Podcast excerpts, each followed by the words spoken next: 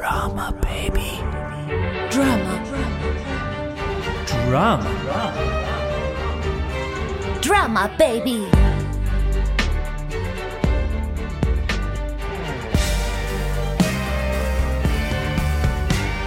Das Schöne an Doros Reise ist ja so dieses reinplumpsen in ganz viele verschiedene Situationen. Man begegnet der ersten Figur und schwupps geht's weiter und dann kommt schon die zweite dazu, dann die dritte und so, dass es so Schlag auf Schlag geht und so diese, diese Welten wechseln.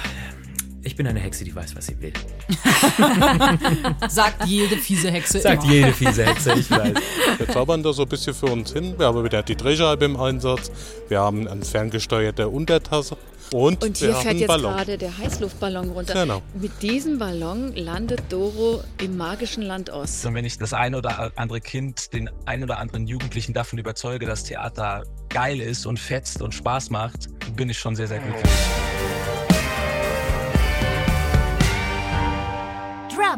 Hallo und herzlich willkommen zum Podcast des Staatstheaters Darmstadt. Neue Folge mit diesen Gästen. Schauspielerin Berna Celebi, die seit dieser Spielzeit hier bei uns in Darmstadt ist und neu im Ensemble. Schön, dass du da bist, Berna. Hallo, freut mich.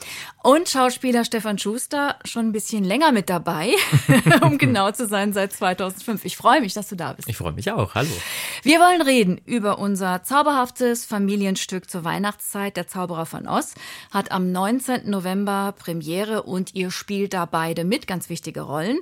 Sergei Gössner hat das Stück nach dem berühmten Kinderbuch von Lyman Frank Baum neu für die Bühne geschrieben. Er ist ein preisgekrönter Autor von Kinder- und Jugendstücken. Ich spreche mit ihm über seine Arbeit und mit dabei ist natürlich auch wieder Uwe Chettel, unser Technikerklärer. Und der nimmt uns mit auf die Bühne von Oz, wo gezaubert wird, wie immer. Es gibt unter anderem einen Heißluftballon, der wirklich fliegen kann und eine ferngesteuerte Untertasse. Wir klären, wie das alles funktioniert. Stefan, weißt du, was echt Ja. schön ist? Was? Du warst ja ganz am Anfang mit dabei, mh, als wir die allererste Teaserfolge für diesen Podcast Drama Baby hier in diesem Studio produziert haben, in diesem Sommer. Und du hast uns dafür ja einiges eingesprochen. Würdest du noch mal einmal für mich Drama Baby sagen? Drama Baby. Ich habe recht viele Drama Babys in vielen Variationen. In viel, kannst du auch mal mit ein bisschen mehr Drama? Drama Baby. Drama Baby. Und wenn du- Drama Baby. Und wenn du jetzt alles reinlegen müsstest? Drama Baby. Okay. Dann geht's in die Richtung. Gut, oder? Ja. ähm, was heißt eigentlich Drama für euch oder Drama für euch auf der Bühne? Ja, gute Frage. Sehr gute Frage. Äh, Auf der Bühne ist 24 Stunden Drama, habe ich das Gefühl. Wenn kein Drama ist, gibt es wenig Grund, auf die Bühne zu gehen. Es ist immer ganz schön, wenn Drama stattfindet. Es kann ja auch positives Drama sein. Ja, klar. Es muss nicht immer die große Tragödie sein, also es, aber Drama ist Bühne, finde Ja. ich. Große Nöte, oder? Mhm. Vor allem. Auch große Gefühle? Sowieso. Ja, oder? Das geht Sowieso, doch damit einher. Große Not, große Ja. Gefühle. Ist das für euch so ein bisschen auch der Kick an diesem Job, dass man das dann irgendwie alles ausspielen kann? Ich, ich glaube ja. Ich glaube, das ist der Motor. so Ja. Ein bisschen das Drama rauszulassen. Wer von euch beiden ist der oder die dramatische? Stefan, das kam ja wie aus der Pistole geschossen. Warum, warum, warum? Ihr kennt euch doch Ich kenne doch gar nicht noch so nicht lange. so sehr lange. gut. Sehr lange schon. Wir haben uns vor 30 Jahren kennengelernt, hier im Haus. Da warst du doch noch gar nicht geboren. Nein, äh, nein, ich glaube, ich meine, ich habe ja jetzt auch schon hier äh, Coco live gesehen und so.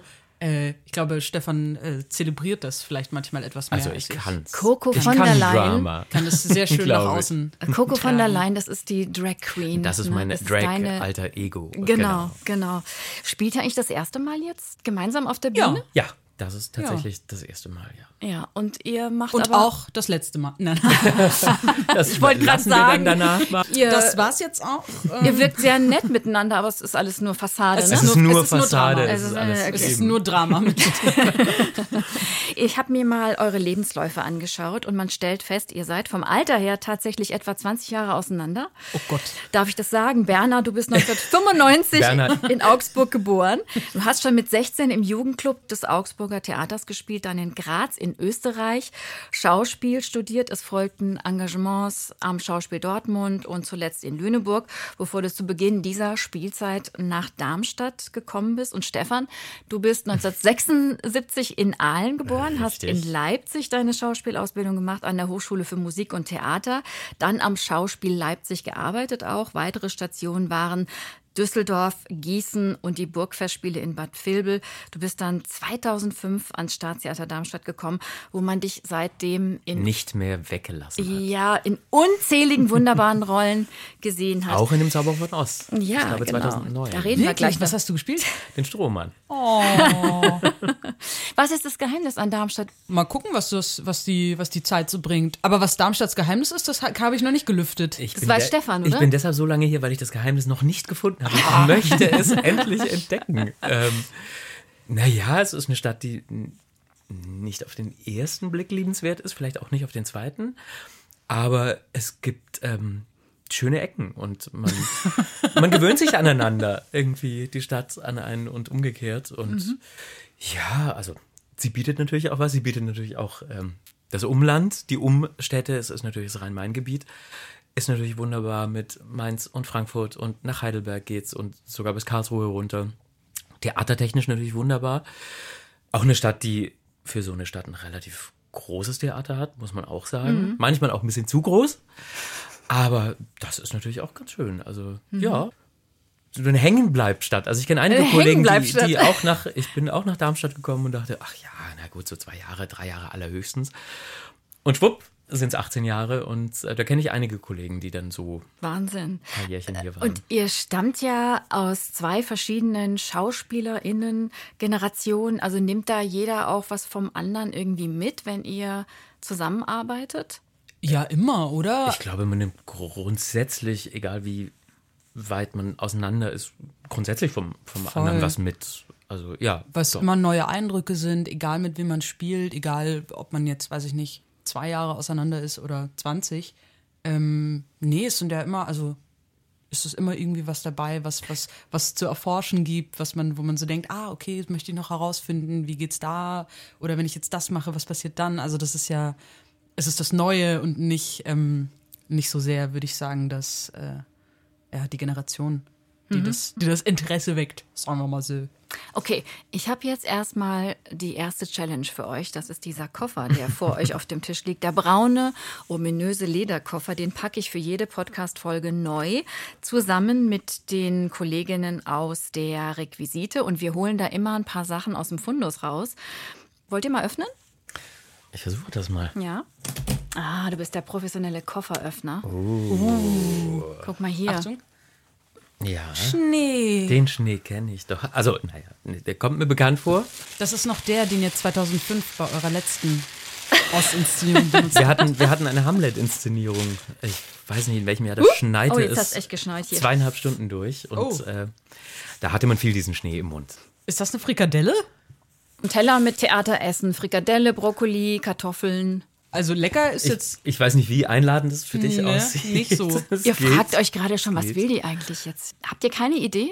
Wir haben uns, warte mal, ich muss dran denken, dass wir uns, unser erstes Gespräch hatten wir in der Kantine. Ist es da deswegen drin? Nee. Ach, schade. Nee, Ich sehe noch aber einen Lebkuchen. Genau, ein Lebkuchen. Weihnachtsmarkt. Was haben wir noch? Einen Apfel haben wir. Mhm. Was ist das eigentlich? So ein Ball? So ein goldener Ball? ist da eine goldene Kugel, Und eine Kaffeemühle. eine Kaffeemühle. Und hier, Ah ja, hier ein Spiegel und ein Kamm. Spieglein, Spieglein. ah, jetzt, jetzt, jetzt, jetzt, jetzt. Der Räuber Hotzenplotz. Ja, jetzt endlich, Die endlich. Schneekönigin. Oh, sind das alle Märchen, die hier gespielt wurden? Frau Holle mit dem Schnee. Die güldene Frikadelle. Nee, Das- Tischlein deck dich. Ach, Tischlein deckt. Ja, Tischlein gut. deck dich. So, was haben wir da? Die goldene Der Kugel. Froschkönig, Richtig. Schneewittchen. Ja, Hänsel und Hänsel und Gretel. Gretel. genau. Und die Kaffeemühle? Das ist jetzt mal kein Grimmsches Märchen. Räuber Hotzenplotz. Genau. Den hatte ich. Ich musste da jetzt an unsere Blechfrau denken. Weil die auch so quietscht. Die quietscht. Wenn sie Die sich quietscht bewegt. Wenn sie nicht geölt ist, nicht geschmürölt ist, dann quietscht Genau. sie. Warum ich euch das in den Koffer getan habe, ich wollte natürlich auf die Frage raus, habt ihr als Kinder ein Lieblingsmärchen gehabt oder ein Lieblingskinderbuch? Ja, auf jeden. Aber jetzt muss ich echt mal nachdenken, welches das war. Fällt dir schon deins ein? Ich überlege gerade, bei mir ist es ja dann doch ein bisschen länger her. Ähm, ich erinnere mich tatsächlich an die kleine Hexe. Also ich weiß, dass ich dieses Buch hatte. Ich kann Könnte was mit den, deiner Rolle zu tun an, haben. Könnte auch damit was zu tun haben. Ich kann mich auch an den Umschlag erinnern. Ich bin mir nicht sicher, ob es mein Lieblingsbuch war. Aber an die kleine Hexe kann ich mich auf jeden Fall erinnern. Die hatte ich auch. Die das war auch eines der ersten Dinge, die ich Okay. tatsächlich Ja, das weiß ich. gelesen habe.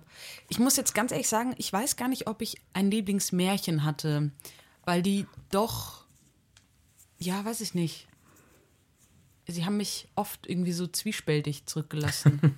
Aber so von Kinderbüchern her, auf jeden Fall, da war so der Räuber Hotzenplotz, irgendwie die ganzen Preußler, Ja, Preußler Sachen, viel, so, ne? genau. Der kleine Wassermann, die kleine Hexe.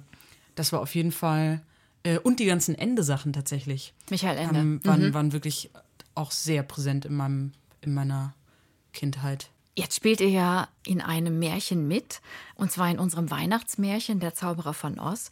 Du, Berner, spielst die Doro, das Mädchen, das abends auf ihrem Handy spielt. Sie hat ein neues Handyspiel, Smaragd City, und es scheint so, als ob sie sich auf einmal in diesem Handyspiel wiederfindet, nachdem vor ihrem Fenster plötzlich ein Heißluftballon aufgetaucht ist und sie fällt da rein und landet plötzlich im magischen Land von Oz. Und du, Stefan, spielst einerseits Doros Vater und die Hexe von Mhm. Und die Oz. Hexe genau. von Oz. Und sie ist auch die erste, die Doro dann trifft in Oz, als sie dort landet. Und das klingt dann so auf der Bühne. Wir hören mal rein in diese Szene bei den Proben. Oh Gott, oh Gott! Herrje, war das knapp Allerdings und aufregend. sind Sie verletzt. Och nein, Darling, aber eingenässt. Oh Gott, was ist denn jetzt los? Willkommen hier in Ost.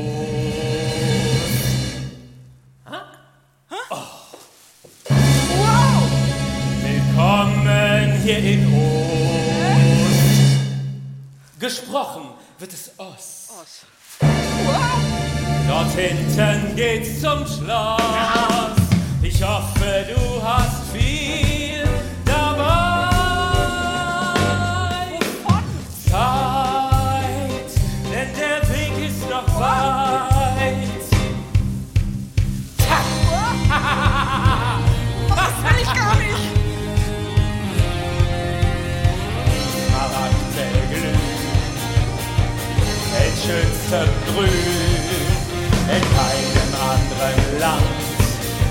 das Grün so dominant. In keiner Berna Celebi als Doro und Stefan Schuster als Hexe in Der Zauberer von Oz. Inszeniert von Caroline Stolz. Ein kleiner Probenausschnitt war das. Die Musik zum Stück hat übrigens Timo Willeke komponiert. Er ist auch der musikalische Leiter. Es gibt ja eine vierköpfige Band, die live spielt, während auf der Bühne viel gesungen und auch getanzt wird. Das Vocal Coaching hat Silvia Willeke mit euch gemacht. Und ihr musstet ja, das war ja wahrscheinlich so fast wie im Musical, ihr musstet eine ausgefeilte Choreo auch einstudieren mit Miriam Livka. Sie hat mit euch trainiert. Es kennen ja nicht alle dieses Stück, also nicht alle kennen diesen alten Film mit Judy Garland. Es gibt bestimmt auch viele Kinder, die den Zauberer von Oz jetzt gar nicht kennen, die Geschichte nicht kennen. Wie würdet ihr denn einem Kind erklären, worum es eigentlich geht in dem Stück? Freundschaft. Es geht um Freundschaft. Ja, tatsächlich, ja. Hätte ich jetzt, glaube ich, ein bisschen länger gebraucht zum Überlegen, aber ja, ich glaube, das große, das, Das große Thema Krux, ist ne? das Freundschafts. Ja. Ähm, ja. weil Doro einige neue Freunde kennenlernt, zum Beispiel den Strohmann. Der wird gespielt von Aaron Eichhorn, die Blechfrau wird gespielt von unter anderem von Alice von Lindenau, der Löwe von Jörg Zirnstein. Und die drei, die vier werden dann so ein Team. Und, Eine Reisegruppe. Äh, eine Reisegruppe, genau. Und die müssen, also es gibt den gelben Weg und über diesen gelben Weg gelangt man zum Schloss und da sitzt der Zauberer drin. Genau. Und alle wollen irgendwas von diesem Zauberer. Genau, au- ob, also aufgrund ihrer vermeintlichen Defizite Schwächen, dieser- Fehler, ja. die sie haben, mit denen sie vielleicht auch schon konfrontiert wurden in ihrem Leben und diese, derer sie sich dann angenommen und über die sie sich dann definiert haben und sagen, ich bin so und so. Äh, genau, und damit starten sie in die Geschichte und am Ende dürfen wir aber herausfinden, dass es auch einen zweiten Blick wert ist, dass das nicht unbedingt was heißen muss, dass einen so eine Schwäche, so eine vermeintliche auch nicht definieren muss, sondern dass man deswegen trotzdem diese Abenteuer, diese Aufgaben, die ihnen begegnen, meistern kann. Vielleicht sogar gerade deswegen, ne? Also so ein Löwe, der meint, nicht genug Löwe zu sein, ähm, oder ein Strohmann, der meint, irgendwie doof zu sein, sind ja aber trotzdem diejenigen, die gemeinsam äh, Der Strohmann hätte gern ein oder mehrere Hirne. ein bis drei Gleich, Hirne. ne? Ja, Genau. genau, das sind ja diejenigen, die dann sozusagen gemeinsam Aufgaben lösen. Das heißt, ähm, so defizitär können sie ja alle gar nicht sein. Und ich glaube, die Erkenntnis äh, dessen und die vereinende Kraft, die das mit sich bringt, ist, glaube ich, so das Hauptthema. Ne? Ja. Das Schöne an, an, an Doros Reise ist ja so dieses reinplumpsen in ganz viele verschiedene Situationen. Also so dieser, dieser Ritt, so man begegnet der ersten Figur und schwupps geht's weiter und dann kommt schon die zweite dazu, dann die dritte und so, dass es so Schlag auf Schlag geht und so diese, diese Weltenwechsel. Das ist natürlich das, was, was mir die größte Freude bereitet, weil da so ganz viele unterschiedliche Tempi und Temperaturen irgendwie aufeinander äh, treffen. Wie sind denn eigentlich die Spielregeln? Also die müssen ja unterwegs Smaragde sammeln. Und wenn sie wie viele Smaragde Sechs. gesammelt haben? Mhm. Dann, also genau, das sind die vermeintlichen Spielregeln, ne? Also die Hexe sagt, genau, wenn du nach Hause willst, geh zum Zauberer, dafür brauchst du sechs Smaragde. Um eine Audienz zu bekommen. Genau, dann kannst du mit dem Zauberer. quatschen und der hilft dir dann. So, das ist so das alles, was Doro weiß. Und genau, die latscht dann mal los, so über diesen gelben Weg. Also einmal kommt die Hexe äh, als Retterin in der Not. Das kostet einen Stein. Einmal muss ein Kampfbaum gerettet werden. Das kostet, Das kostet die restlichen Steine. Der letzte Kampfbaum, der noch steht. Der letzte im- Kampfbaum, im der noch steht, genau. Ähm, der soll, der soll auch abgeholzt werden, um, also äh, in unserer Version lebt Oz von den Smaragden, die geerntet werden. Äh, das hält den Wohlstand von Oz am, am, Laufen. am Laufen oder aufrecht. Ähm, genau, und unter diesen Kampfbäumen liegen wohl sehr viele Smaragde versteckt und deswegen werden die abgeholzt. Das ist so ein bisschen die, die Backstory zu diesem, zu diesem Wald. Und der letzte steht auch noch auf einem Smaragd. Ähm, genau, und Doro und ihre Freunde beschließen, ihre Smaragde einzutauschen, damit der Baum stehen bleiben kann. Und die Hexe, was macht die? Die Hexe möchte eigentlich auch nur in dieses Schloss und hat es selber aber bis jetzt noch nicht geschafft, weil sie eben auch nur eine alleinige Hexe ist und kam eben auch noch nicht in dieses Schloss rein und muss dann auch sehen, dass man in dieses Schloss nur mit Freundschaft und Gefährten kommt, die zusammenhalten und ähm, möchte dann in dieses Schloss, aber das Ende weiß ich nicht, ob wir das spoilern wollen. Nein, das werden wir auf keinen Fall spoilern. Nicht. Aber sag mal, bist du eine fiese Hexe? Ich bin eine Hexe, die weiß, was sie will. Sagt jede fiese Hexe Sagt immer. jede fiese Hexe, ich weiß. Nein, äh, nein, eine fiese Hexe bin ich, glaube ich, nicht. Also die Kinder, die sich das anschauen, die werden jetzt keine Ängste. Nein, nein, auf gar keinen Fall. Ich hoffe nicht. Sie werden dich lieben. Ich glaube, das Schöne an der ist Hexe eine ist, ambivalente Hexe, dass sie glaube auch ich. nicht perfekt ist, ne? Also die ist Genau, und das lernt sie, so, glaube ich, auch. Die ist halt auch ein bisschen egoistisch manchmal vielleicht, aber durchaus lernbereit, würde ich sagen. Ja. Die ist natürlich reizvoll, weil sie irgendwie so alles sein kann, darf. Ähm, das ist so eine Mischung aus Fabelwesen, Fee, die darf böse sein, gut sein, ähm, extravagant, charmant. Ähm, ja, die kann sich irgendwie so alles rausnehmen und kann über allem stehen, muss aber nicht, hat auch ihre Schwächen und ja, das ist auch so. Das ist auch so eine Reise, die irgendwie so alles hat. Die wird, glaube ich, auch ein bisschen hin und her geworfen oder wirft sich hin und her.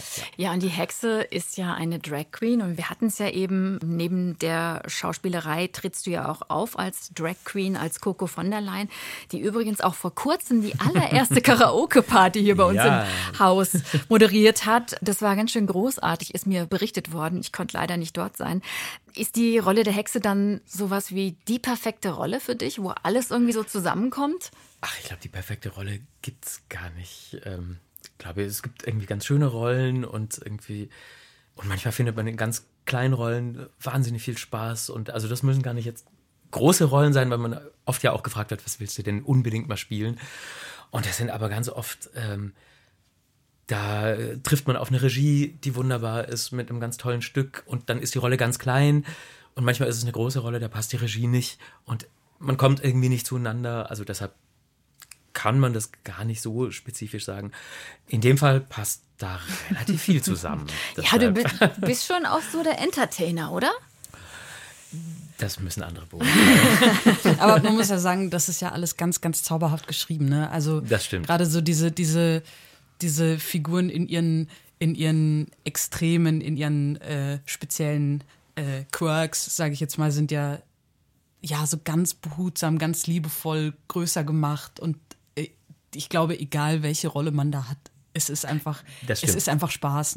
Was uns neulich aufgefallen ist, da haben wir uns beim Essen getroffen und wir haben uns darüber unterhalten, dass du einen Hund hast, Berner. Ja. Es ist ja so, dass im Originalbuch die Hauptfigur Dorothy mit Toto. ihrem kleinen Hund Toto, Toto. nach ich Ost habe schon reist. versucht. Genau. Ich habe alles versucht. Es war nicht möglich. In eurer Fassung gibt es den Toto nicht. es gibt ihn nicht. Warum Toto wohl ist nicht? Toto. ähm, man weiß es nicht. Wahrscheinlich, weil das keine Ahnung, müssen wir mal Sergei fragen. Warum er Toto Vielleicht hatte das auch, hat, äh, auch logistische Gründe. Genau, das habe ich getan. Wirklich? Ja, ich habe ihn Oh, genau das gefragt. Das werden wir jetzt gleich hören. Er wäre ja gern auch hier gewesen bei der Podcast-Aufzeichnung, aber er lebt in Hamburg und konnte nicht kommen. Und ich glaube, er hat auch einen Ich wollte gerade sagen, Kann er hat selber einen sein? kleinen Hund Er hat tatsächlich sogar. selber auch einen Hund, genau. Und ich konnte ihn vorher per Zoom-Schalte sprechen. Ähm, vielleicht sagen wir noch mal kurz dazu, Sergei Gössner, das ist ein preisgekrönter Autor von Kinder- und Jugendstücken, gleich mit seinem ersten Stück Mongos. Im Jahr 2016 war er für den Autorenpreis des Heidelberger Stückemarkts nominiert und wurde mit dem Jugendstückepreis ausgezeichnet. Es folgten dann weitere preisgekrönte Werke wie Wegklatschen, Applaus für Bonnie und Clyde, Lauwarm oder Der fabelhafte Die, das für den Kinderstückepreis der Mülheimer Theatertage nominiert war. Sergei Gössner schreibt sehr oft über Menschen, die irgendwie anders sind als die anderen und die versuchen, ihren Platz im Leben zu finden. Und wir hören jetzt mal, was er mir über seine Fassung von Der Zauberer von Oz erzählt hat. Hallo Sergei, moin nach Hamburg. Moin. Als ich mich eben mit Berna Celebi und Stefan Schuster über den Zauberer von Ost unterhalten habe, da kam irgendwie die Frage auf, wo ist eigentlich Toto? Also der Hund. Warum hat Doro in deiner Fassung keinen Hund an der Seite? Ja, weil ich habe mir darüber Gedanken gemacht oder auch wie man ihn übersetzen könnte, was man mit ihm macht. Wird aus ihm ein fiktiver Freund, eine fiktive Freundin, Ein Ähm, Kuscheltier. ein Kuscheltier zum Beispiel oder wird das eine Projektion? Ich dachte auch, vielleicht ist es eine KI, vielleicht bringen wir es so ein bisschen in die, sehr in die Gegenwart. Aber das alles fand ich zu, zu klein, zu, und dann war es am Ende was wirklich so Kill Your Darlings und äh, Toto war raus. Und das, obwohl Also- du selber ja Hundefan bist. Total, ja. Ich habe was Toto-ähnliches. Ich habe, meine Hündin heißt Gretchen, eine kleine Terrier-Mischlingsdame. Aber dafür Ja. hat Doro natürlich auf ihrem Weg durch das magische Land Oz in deiner Neufassung für die Bühne viele andere Begleiter, die Ja. wir ja auch aus dem berühmten Kinderbuch kennen, den Strohmann, die Blechfrau und den Löwen. Waren das eigentlich auch Helden aus deiner Kindheit oder was verbindest du mit diesen Figuren? Ich habe natürlich den Film gesehen, den Film ähm, Mit Judy in meiner- Garland. genau in meiner Kindheit und ich erinnere mich sehr an den Löwen, an diese immer an diese drei GefährtInnen, wobei das ja im Original eben auch ein Blechmann ist. Ich habe daraus ja eine Blechfrau gezaubert. Mhm. Aber genau, die sind auch sehr präsent. Ähm, und die, die roten Schuhe, die eben, eben auch im Original, das habe ich dann, als ich mich mit dem Stoff auseinandergesetzt habe, festgestellt, dass die im Original gar nicht rot sind. Also, und das hat mir letzten Endes tatsächlich auch viel Mut gemacht, da etwas rabiater an den Stoff ranzugehen, weil ich sah, dass selbst dieser total bekannte Film, den ich auch sehr mit meiner Kindheit verbinde, ähm, dass da auch schon ganz schön vieles äh, auf den Kopf gestellt wurde im Vergleich zum Originaltext, zur Literatur.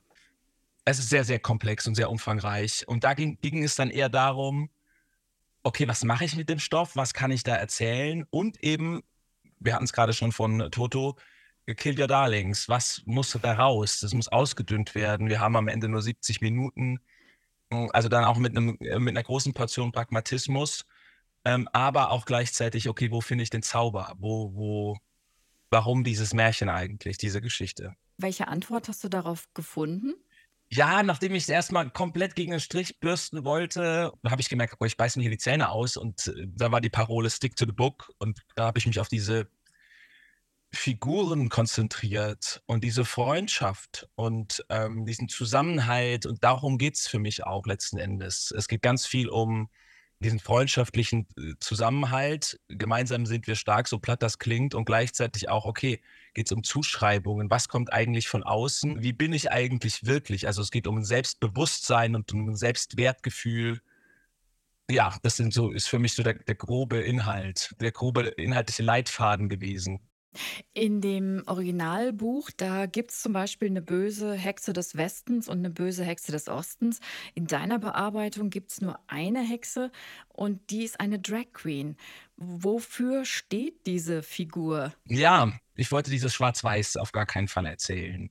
Und schon gar nicht eine Hexe als böse erzählen. Also unsere Welt besteht nun mal nicht aus Schwarz und Weiß und aus Gut und Böse. Und ich wollte eine Figur kreieren, die glaubt, das Beste zu tun, ähm, was, was eben jetzt Ost braucht in dem Falle, das aber von außen auch ganz anders wahrgenommen wird und eben als vielleicht auch in der einen oder anderen Situation als böse wahrgenommen wird. Und eben habe ich mir die Frage gestellt, was ist, äh, was sind heutzutage Hexen? Und dann kam ich auch auf Drag Queen und auf äh, queere Menschen, die teilweise ähnlich stigmatisiert und verfolgt werden, jetzt nicht unbedingt in Deutschland, aber in anderen Ländern. Du greifst ja auch immer wieder die Themen Diversität, Toleranz, Vielfalt auf. Hat das auch irgendwas mit deiner eigenen Kindheit zu tun? Ich habe gelesen, du hast sieben Geschwister. Ich habe sieben Geschwister, ja. Und ja, ich habe natürlich, ich hatte in, ich hatte nicht natürlich, aber ich hatte in diesem äh, familiären Konstrukt schon immer so eine kleine Sonderstellung. Ich war immer so ein bisschen der, der aus, der aus der Kurve geflogen ist, der irgendwie nicht so ganz in die Reihe passt. Wieso ähm, das denn nicht? Ach, so eine Sportlerfamilie und ich bin so gar nicht sportlich. Äh, also bei uns in der Familie wird wirklich so Ringkampf wurde viel gemacht und damit kann ich so gar nichts anfangen. Ich kann auch nichts mit Fußball anfangen.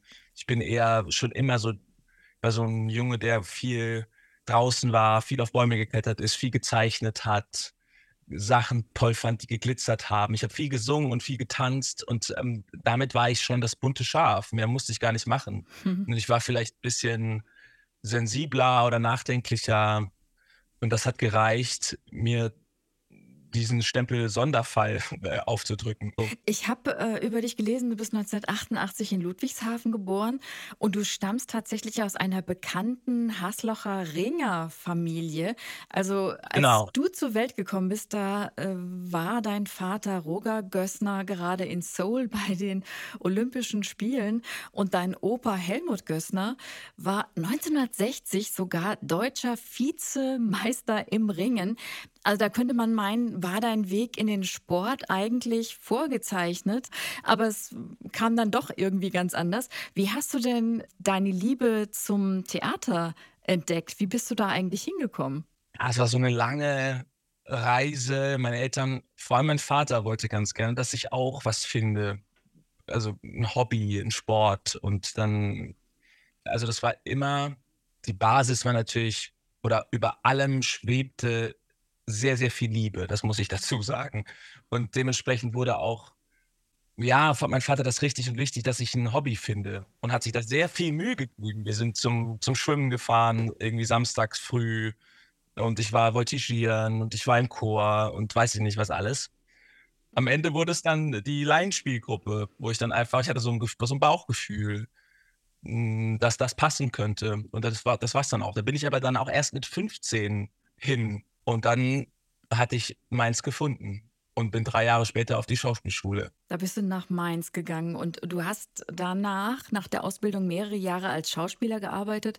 Unter anderem ja. habe ich gelesen am Jungen Staatstheater Wiesbaden, am Tiroler Landestheater Innsbruck und zuletzt auch am Jungen Schauspielhaus Hamburg. Wie ja. kam es dann aber, dass du irgendwann gemerkt hast, ich möchte eigentlich viel lieber Stücke schreiben als zu spielen?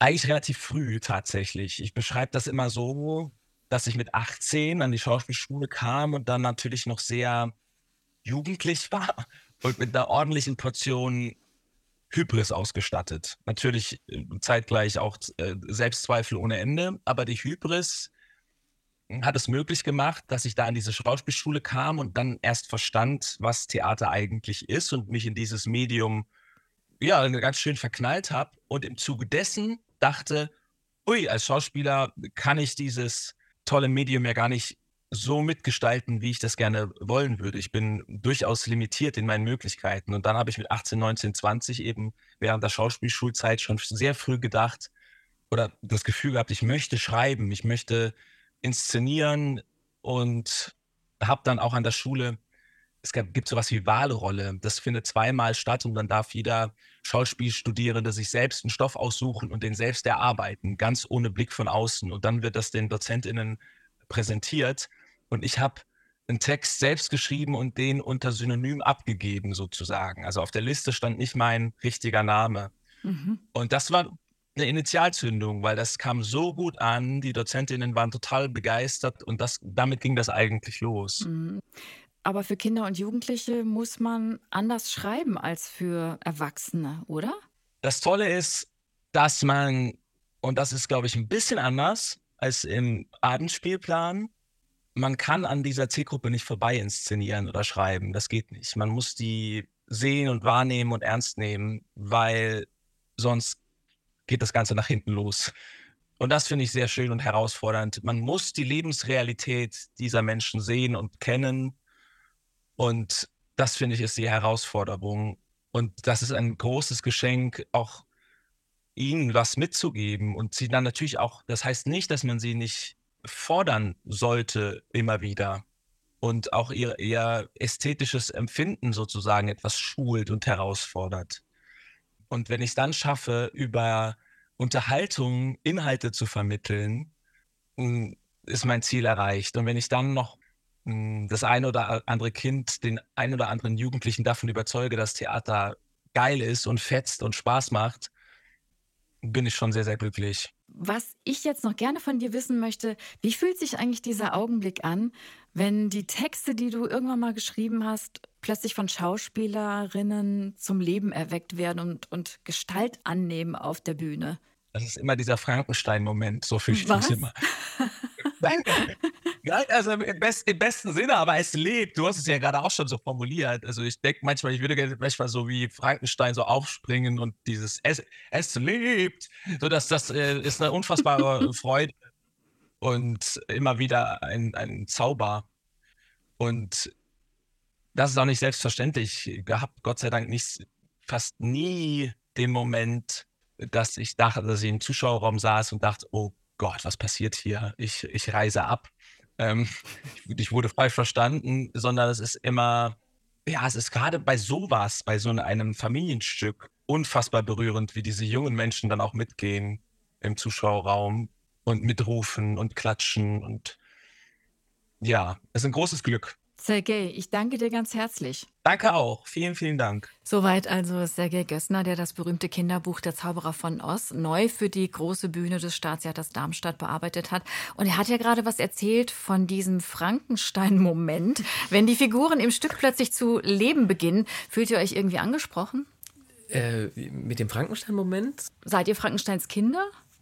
Ein bisschen ja, vielleicht. Und ich glaube, man hat also im besten Falle auch als Schauspieler so diesen Frankenstein-Moment, wenn man so nach diesen Endproben so plötzlich merkt, so es spielt plötzlich mit mir und ich denke nicht mehr drüber nach, ah ja, hier, Liedeinsatz und jetzt muss ich das machen. Und ähm, man merkt, so, oh, jetzt, jetzt ist es da, jetzt floats mit den Kolleginnen und Kollegen und also ja, im besten Fall kenne ich diesen Frankenstein-Moment auch. wenn Man merkt so, ja, Echt? wir haben Es lebt. Es lebt, es lebt tatsächlich. Vielleicht hören wir es ja. Wäre schön. Und du kennst das auch so? Ähm, ja, schon auch. Klar, aber ich, ich glaube, ich denke da gar nicht so drüber nach. Es passiert einem im Idealfall. Ich Ja, hatte das genau, jetzt nie so, nie so, ich habe da nie so drüber nachgedacht. Aber natürlich ist der Moment, wo man dann so anfängt, so, natürlich, wenn das ein Eigenleben kriegt, wenn das vor allem dann in späteren Vorstellungen, wenn das dann nochmal ganz andere Flügel bekommt, das ist, das ist schon, ja, doch, Eigenleben trifft das, glaube ich, ganz gut, aber es ist schön. Nimmt man so eine Rolle dann auch mit in die Träume? In die eigenen? Also ich nehme bei den Familienstücken zur Weihnachtszeit, ich glaube, es ist jetzt mein, ich glaube, das 17. ungefähr, äh, ich nehme meistens die Lieder mit. Oh ja? Ja.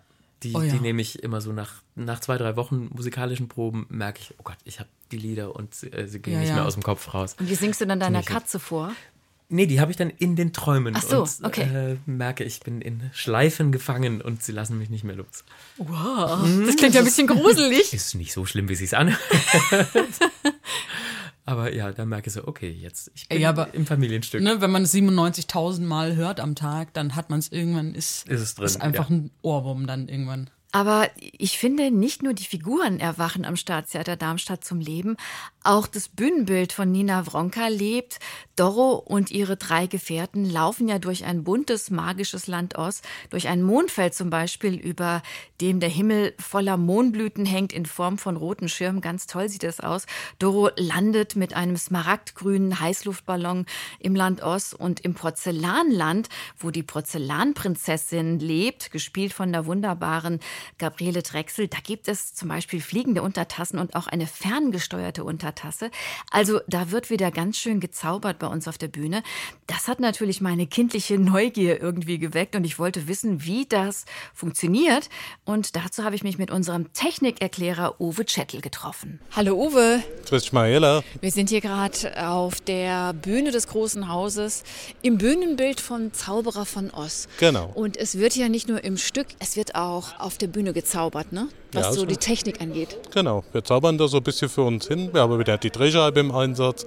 Wir haben eine ferngesteuerte Untertasse. Da fahren wir dann die Porzellanprinzessin mit. Und, Und wir hier haben fährt jetzt Ballon. gerade der Heißluftballon runter. Genau. Mit diesem Ballon landet Doro im magischen Land Oz. Da wird sie abgeholt praktisch in ihrem Schlafzimmer und fliegt da damit ins Land Ost. Okay. Also wenn du möchtest, kannst du einmal Doro fliegen. Darf ich da echt mal Du rein? darfst mal rein, fahr dich ein Stück hoch. Okay.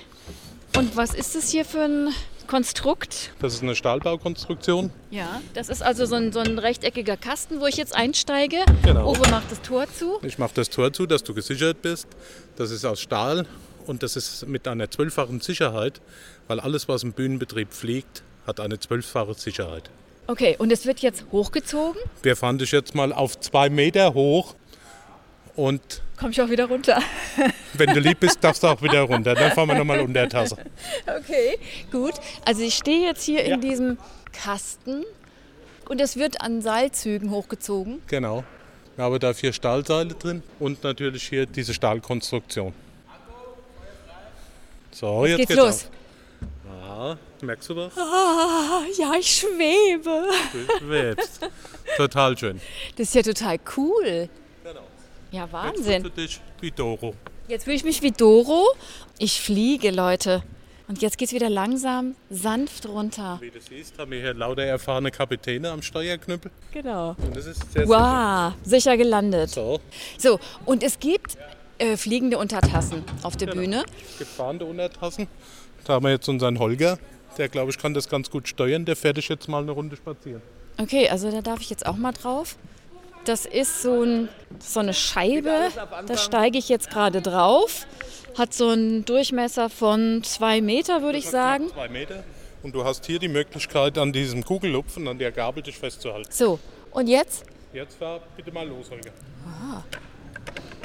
Das ist ja wie ein bisschen wie Autoscooter bei der Kirmes. So, also, Autoscooter und du kannst in alle 360 Grad Einteilung kannst du fahren.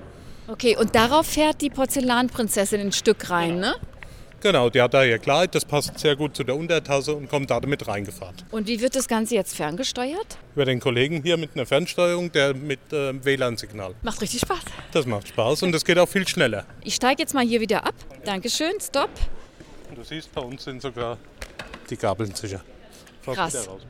So, und dann haben wir natürlich auf der Bühne das Schloss vom Zauberer von Oz, Jawohl. das im Laufe des Stücks immer weiter nach vorne gefahren wird. Ne? Es ist äh, im Laufe des Stücks äh, praktisch ganz am Anfang da, weil auf der Rückseite des Schlosses ist das Zimmer von Doro. Da holen wir sie ab, dann fahren wir die Drehscheibe nach hinten, drehen es auf das Schloss und fahren praktisch eine Deckung vorne dran. Und nach Beginn des Stückes ist dieser gelbe Weg die Reise durch Oz. Und irgendwann kommt sie an und wenn sie dann alles Maragde gefunden hat, und dann geht praktisch von magischer Hand die Tür auf. Genau, und hinter uns scheppert immer noch die ferngesteuerte Untertasse über die Bühne. Uwe, sag mal, in dem Stück gibt es ja so einige Figuren, die Doris Weggefährten sind. Es gibt den Löwen, die Blechfrau, den Strohmann. Welcher von denen wärst du am liebsten? Ich glaube, der Strohmann. Oh. lustiger Geselle. Genau. Immer in der Natur. Uwe Chettel, der Leiter des Bühnenbetriebs. Toll, diese Bühne fand ich. Das ist irgendwie so wie so ein riesiger, großer Spielplatz. Geht euch das auch so? Ja, man kann sich das immer am Anfang nicht vorstellen und äh, dann so kurz vor der Premiere, wenn man es dann, wenn man nochmal die Chance hat, als Schauspieler von unten drauf zu gucken, sieht man, was die Bühne alles so kann und was da so gezaubert wird und das ist schon dann sehr Ja. beeindruckend. Also Ja. da ärgert es einen manchmal, dass man selber das Stück dann nicht in Gänze sehen kann. Und dieser Heißluftballon, dieses ist Gefühl, toll, ne? wenn man so schwebt. Ja. Ja, vor allem, cool. wenn man bis, äh, bis zur Beleuchtung hochfährt. Wie viel Meter sind das?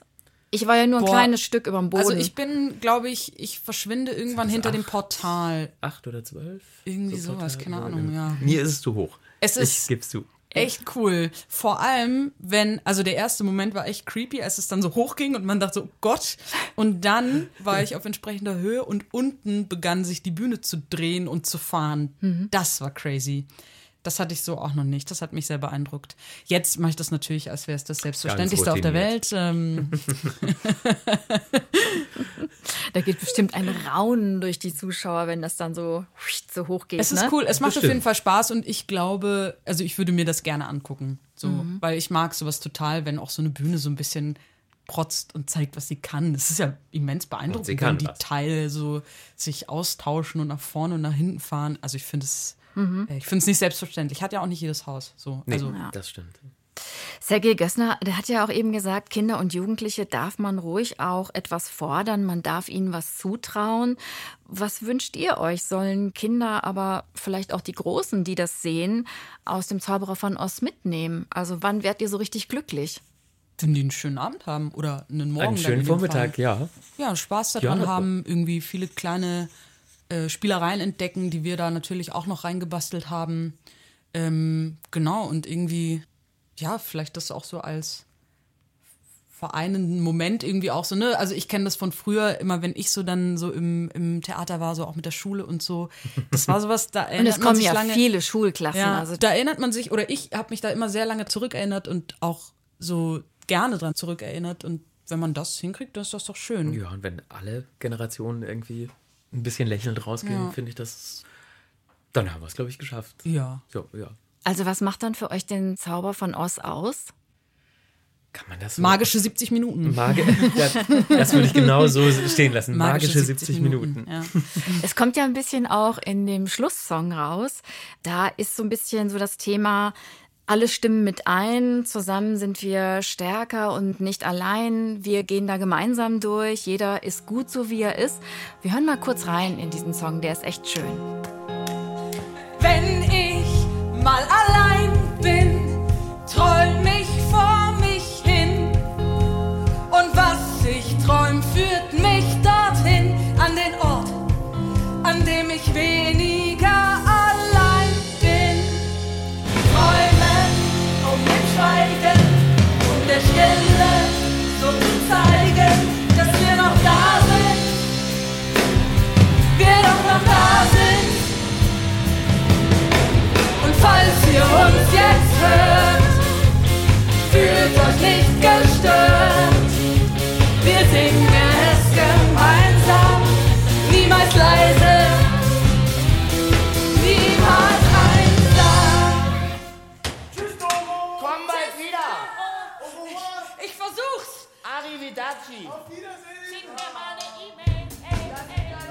Wenn ich mal allein bin, träume ich vor mich hin und was ich träume, führt mich dorthin, wo ich dann weniger allein bin. Das ist echt eine schöne Message. Total. Total. Also, ne, also sowohl ein hohes Lied auf Freundschaft als auch an, an Fantasie, ne? Irgendwie, also, ja. ja. Also ich muss dann immer so ein bisschen an mich denken. Wir haben ja jetzt eine Doro, die sozusagen einer anderen Generation entspringt als, als ich zum Beispiel, die auch einer wesentlich digitalisierteren Gesellschaft entspringt und die ihre Vereinsamung oder ihr Alleinsein halt dann äh, in ihrem Handy irgendwie kompensiert über so ein Spiel. Ich kenne das, dass ich halt total viel in Büchern verschwunden bin und aber da trotzdem auch diesen Moment hatte ähm, und das hat natürlich ein Buch, glaube ich, vielleicht auch noch mal anders, weil es so die eigene Fantasie anregt als ein Spiel, dass einem das vielleicht auch so ein bisschen serviert, ähm, dass man da auch dann ja, sich so reinträumt und das Gefühl hat, da auch Gefährten zu finden. Und weiß ich nicht, manchmal habe ich so Bücher beiseite gelegt, unter anderem auch den Zauberer von Ost und hatte das Gefühl, ja, ich war da dabei und habe irgendwie Zeit mit, mit FreundInnen verbracht. Mhm. So, ne? Das ist so, das kann, das kann dieser Abend auch so ein bisschen, bisschen erzählen, dass das schön ist und dass man das genießen kann. Ist ja fast wie so eine Art Weihnachtsbotschaft, oder? Um, fürchterlich, Ja. schrecklich, ekelhaft. Nein, ich finde das total schön.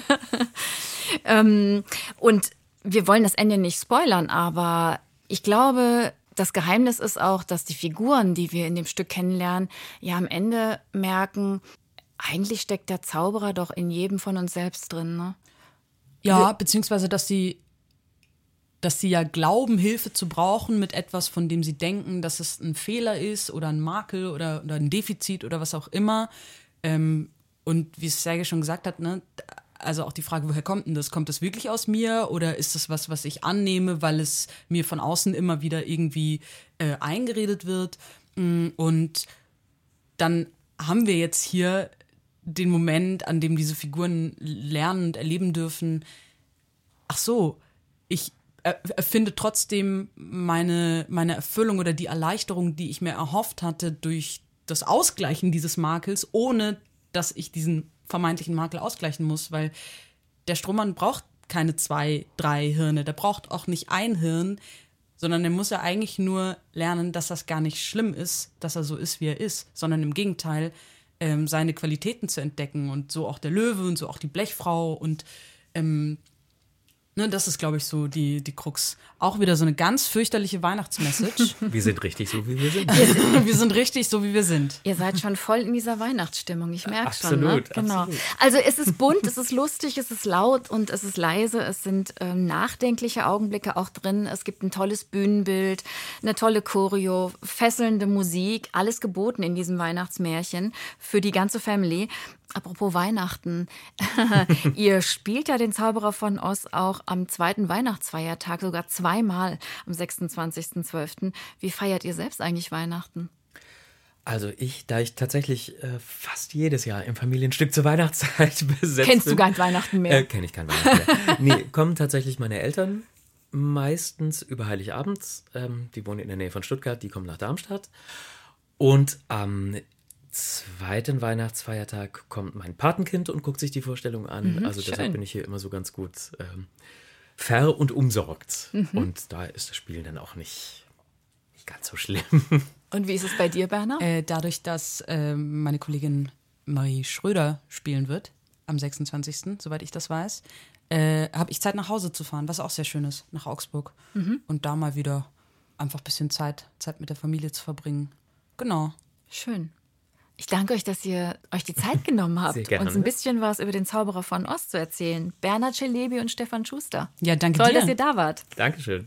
Das war Drummer Baby, der Podcast des Staatstheaters Darmstadt. Solltet ihr auf jeden Fall gleich mal abonnieren, wenn ihr nichts mehr verpassen wollt. Und ganz, ganz wichtig, der Zauberer von Oz, unser Familienstück zu Weihnachten, hat am 19. November Premiere und wird noch bis zum 26. Januar 2024 gespielt. Alles, was wichtig ist zum Stück, findet ihr in den Shownotes. Danke an meine beiden Produzenten Sebastian Franke und Andi Ludig. Ich bin Mariella Milkova. Wir sehen uns im Theater natürlich. Ciao, ciao.